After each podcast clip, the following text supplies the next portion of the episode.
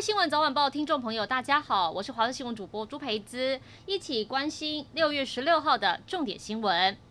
国道一号两百六十点三公里，嘉义民雄南下路段一早下起大雨，没想到短短一百公尺左右传出两起连环撞，大小车加一加二十台，也导致后方车辆动弹不得，回堵很严重。警消后报到场协助，幸好伤患没有大碍。初步研判车祸可能是因为天雨视线不佳导致。由于这一两天中南部受到西南风影响，都会有局部大雨发生几率，外头能见度很低，因此用路人出门还是得注意行车安全。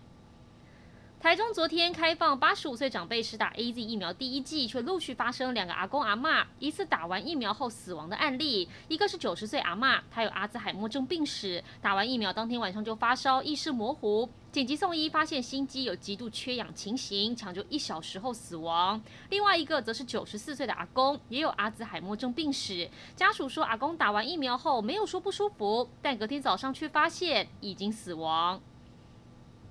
端午连假才刚过，但对于医护同仁来说，应该是很难忘的端午节。医生姜冠宇在脸书 PO 出，在三个小时内看了九十八人次的疫苗诊，忙完才发现戴上手套的双手被压出两条红红压痕，左手拇指甚至因为被勒紧，长期没动，差点麻痹。但他说，其实不止自己辛苦，也有其他医师看了破百人。过程中还有民众抱怨，只想打莫德纳疫苗，让他很无奈，呼吁其实能有保护力的。都是好疫苗。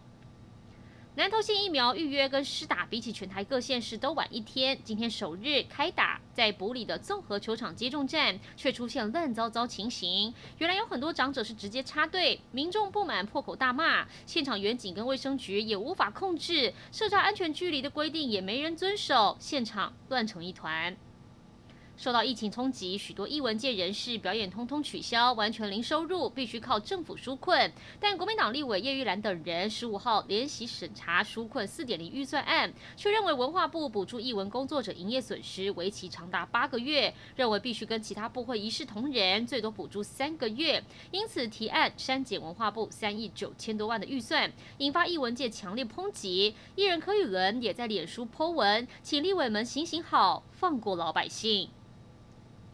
一起来关心天气。今天西南风持续影响，中南部天气比较不稳定，还是有机会出现短暂阵雨或雷雨。尤其早上在中南部有些地方已经下大雨。气象局针对云林到屏东地区发布大雨特报，请注意雷击跟强阵风。从雨区预报图上面也有显示，中午之后转为以内陆跟山区为主，雨势有时会比较大，提醒您外出要特别留意。至于北部跟东部则是多云到晴，但一样在午后东北部、东部地区、北部山区有零星短。短暂雷阵雨，各地高温大约三十三到三十五度。大台北盆地、东部近山区及河谷容易出现三十六度以上的温度。户外工作跟活动一定要多补充水分。